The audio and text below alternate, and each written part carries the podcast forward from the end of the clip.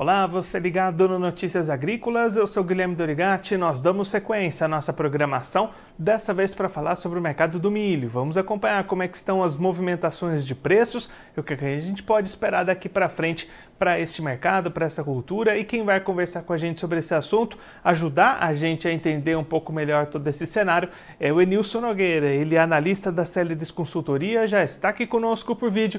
Então seja muito bem-vindo, Enilson. É sempre um prazer tê-lo aqui no Notícias Agrícolas. Obrigado pelo convite. Boa tarde a todos que nos acompanham. Enilson, vamos começar olhando para o mercado internacional, porque o Departamento de Agricultura dos Estados Unidos, o USDA, acabou de divulgar novos números nessa sexta-feira para estoques, para expectativas de produção. O que que esses números trazem para o mercado do milho, Enilson? Guilherme, um ponto importante é, desse relatório de estoques é que ele acaba confirmando é, uma perspectiva já do SDA já há algum tempo de uma produção um pouco menor do que era esperado para essa safra passada, tá? a safra 22, 23. É, ou seja, o pessoal, os produtores norte-americanos agora estão focados na colheita da soja, da soja da, do milho 23, 24, mas esse é um número do passado e em tese seria um número altista para o mercado. Né? A gente está falando de um estoque um pouco abaixo do esperado pelo mercado como um todo e uma certa revisão, tanto dos números de produção quanto dos números de estoques finais dessa temporada 22-23 nos Estados Unidos.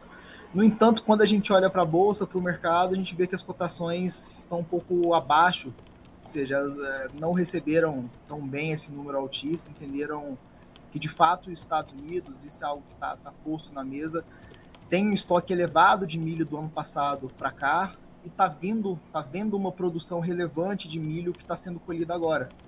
Então, até mais importante do que esse estoque de, esse relatório de estoques trimestrais é a visualização de uma safra cheia que já está em processo de colheita nos Estados Unidos e isso tem pressionado os preços por lá.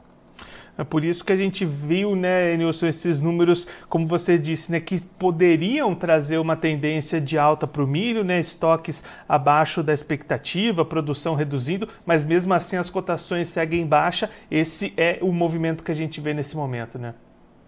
Exato, exato. Na, na, prática, os traders, os participantes do mercado estão dando muito mais atenção para essa safra 23, 24, na casa de 384, 385 milhões de toneladas nos Estados Unidos, que é uma safra, uma safra que dá conforto para o mercado global negociar e esperar a safra da América do Sul no ano que vem.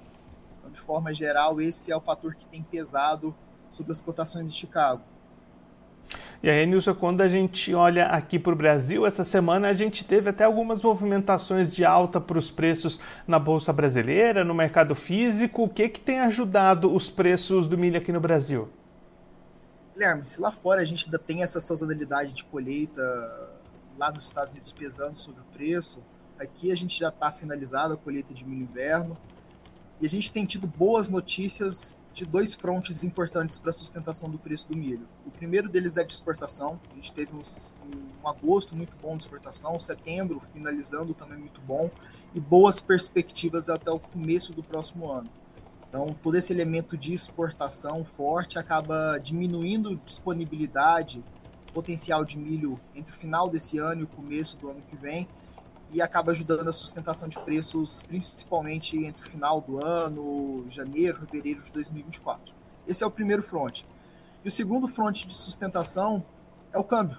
Essa semana foi um, uma semana de, de ajustes positivos na, na, na, taxa de dólar. A gente saiu dos 4,80, 4,90, que parecia ter sido um canal ali de, de, de manutenção do câmbio, passou dos 5, do, do, dos 5 reais por dólar, 5, chegou a 5,08, quase 5,10.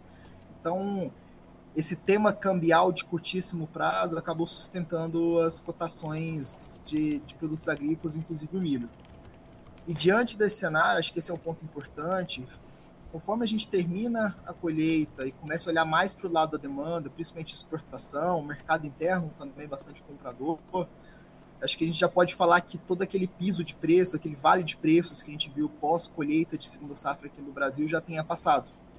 Tanto é que a boa parte da, das indicações de preço para novembro, dezembro, janeiro e fevereiro do ano que vem já são de preços melhores do que a gente viu nos últimos 30 dias. Então eu entendo que esse piso de preço, esse vale de preços, é, uma segunda safra cheia já tenha passado aqui no mercado nacional. E aí, Nilson, então aquele produtor que ainda tem esse milho da segunda safra ali em mãos para ser comercializado deve encontrar um cenário mais positivo para essas vendas. Exato, Guilherme. Aquele produtor que está bem é, colocado dentro das suas margens, tem uma boa, tem um bom acesso à capacidade de armazenamento próprio ou de terceiros, a gente entende que para o caso do milho faz sentido uma estratégia de retenção até o começo do próximo ano. E aí vamos lembrar, é, com a virada de chave do milho inverno para o milho verão, no final desse ano e começo do ano que vem, é justamente ali em meados de março, abril, que o mercado de milho acaba tendo preços mais altos por uma questão de entre safra. Então, ainda que o sul do Brasil produza bem o milho verão por causa de, de é, do, do, El Ninho, dos impactos positivos do El Ninho costumam ter sobre as lavouras de milho verão no sul do país, a gente deve ter um cenário de sustentação de preços nos próximos seis meses. Isso faz com que o produtor possa visualizar melhores oportunidades de comercialização mais para frente. Se além disso a gente ainda tem uma, se tiver a continuidade do patamar cambial acima dos cinco reais, acho que de fato a gente vai ter não oportunidades de venda igual tivemos no começo desse ano, 2021 e 2022 como todo, que foram preços bem mais altos, mas cada vez mais a gente vai se distanciar desse vale de preços que a gente observou nos últimos 30, 45 dias.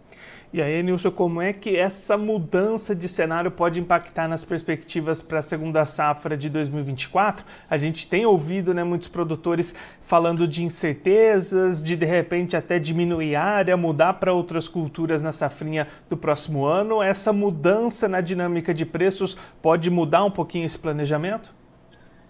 É, Hoje o que a gente tem é, para o mercado de milho de 2024 é muito mais incertezas do que certezas em relação à área plantada, ao pacote tecnológico escolhido pelo produtor. O que, que parece claro para a gente que pode ajudar a gente a entender esse preço mais para o segundo semestre do ano que vem? Um primeiro elemento já está dado. É, a área plantada de milho verão vai ser menor, e ainda que a gente tenha alguma melhoria de produtividade, principalmente por causa do, do El Ninho, a gente deve ter uma produção de verão muito próximo dos 27 milhões de toneladas, que é o que a gente produziu nesse ano passado. Que é uma safra razoável quando a gente fala é, de milho verão, mas ainda assim é uma safra que não é suficiente para mercado interno e exportações da forma como elas estão caminhando. Então eu vejo um primeiro semestre de 2024 com preços sustentados. E um outro elemento importante, que esse também não está claro, mas que a gente começa a vislumbrar sobre a safra norte-americana do ano que vem, é que para o produtor norte-americano que vai plantar lá em meados de abril, maio de 2024, a gente está vendo um produtor muito mais inclinado ou incentivado a plantar soja do que milho. Então, se efetivamente ele direcionar essa área é, que até então plantou milho para soja, a gente pode ter mais é, um outro fator de sustentação e aí de preços internacionais do milho no decorrer de 2024. Então, esses dois, elementos acabam, na, na, na, visão aqui da consultoria, trazendo um pouco de alento para os preços de milho em 2024. E aí eu repito, não serão os mesmos preços, provavelmente não serão os mesmos preços de 2021, 2022, aquilo ficou passado. Mas pelo menos a gente não vai ver preços tão baixos quanto a gente viu nos últimos um ou dois meses. Eu entendo um 2024 com uma perspectiva com fundamentos tanto lá fora quanto aqui dentro, que possa sustentar uma rentabilidade um pouco melhor do que está sendo observada, pensando na safra 23-24, que vai ser plantada no começo do próximo ano. Nilson, muito obrigado pela sua participação, por ajudar a gente a entender um pouquinho melhor todas essas movimentações do mercado. Se você quiser deixar mais algum recado, destacar mais algum ponto para quem está acompanhando a gente, pode ficar à vontade. Ótimo. Guilherme, obrigado aí pelo espaço. Acho que tendo dúvidas ou pontos importantes aí, a Celer está de portas abertas para conversar com os produtores, com a cadeia industrial, para a gente entender como é que esse mercado se desenvolve em 2024. Nilson, mais uma vez, muito obrigado. A gente deixa aqui o convite para você voltar mais vezes, a gente seguir acompanhando essas movimentações do mercado do milho aqui no Brasil, também no mercado internacional. Um abraço, até a próxima. Até mais.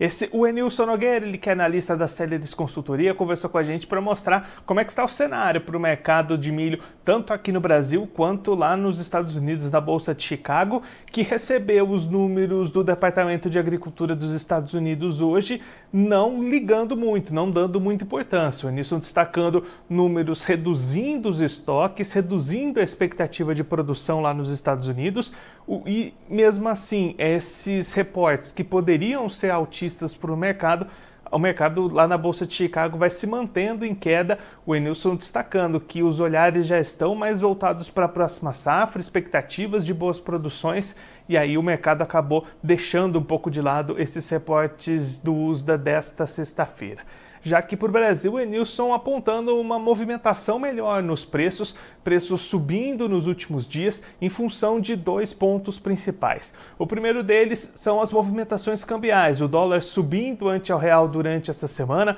passando da barreira dos R$ reais, chegando até próximo dos 5,10 e aí isso dando sustentação para os preços. E um segundo ponto são as exportações, que fecharam agosto muito bem, também tiveram um bom setembro e boas expectativas para essa reta final de 2023. Tudo isso ajudando a enxugar um pouquinho esses estoques, essa oferta grande de milho que tinha aqui no Brasil, e aí trazendo sustentação para os preços e deixando expectativas de um começo de 2024 também positivo para os preços, inclusive o Enilson destacando aqui que aquele produtor que já tem suas contas estabelecidas, que tem a capacidade de armazenagem, é uma boa opção carregar esse milho para o primeiro trimestre de 2024, já que as oportunidades de preços no começo do ano que vem podem ser melhores para a comercialização do milho aqui no Brasil.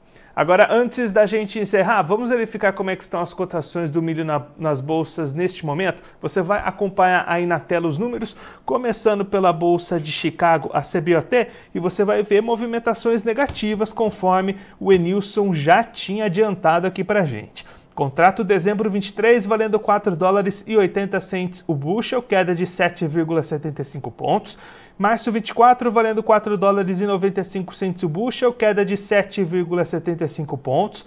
Maio 24, 5 dólares e 4 cents o bushel, queda de 7,25 pontos. E o julho 24 valendo 5 dólares e 9 cents o bushel, queda de 7 pontos. Agora trocando a tela para você, Bolsa Brasileira B3, movimentações em queda, justamente acompanhando essas desvalorizações lá na Bolsa de Chicago na tarde dessa sexta-feira. Novembro 23, valendo R$ 58,00 a saca, queda de 0,97%. O janeiro 24, sendo cotado a R$ 61,94 a saca, perda de 0,98%. Março 24, tendo valor de R$ 65,93 a saca, desvalorização de 0,71%. E o maio 24, sendo cotado a R$ 65,70 a saca, baixa de 0,61%. Agora eu vou ficando por aqui, mas a nossa programação volta a qualquer momento. Então continue ligado no Notícias Agrícolas.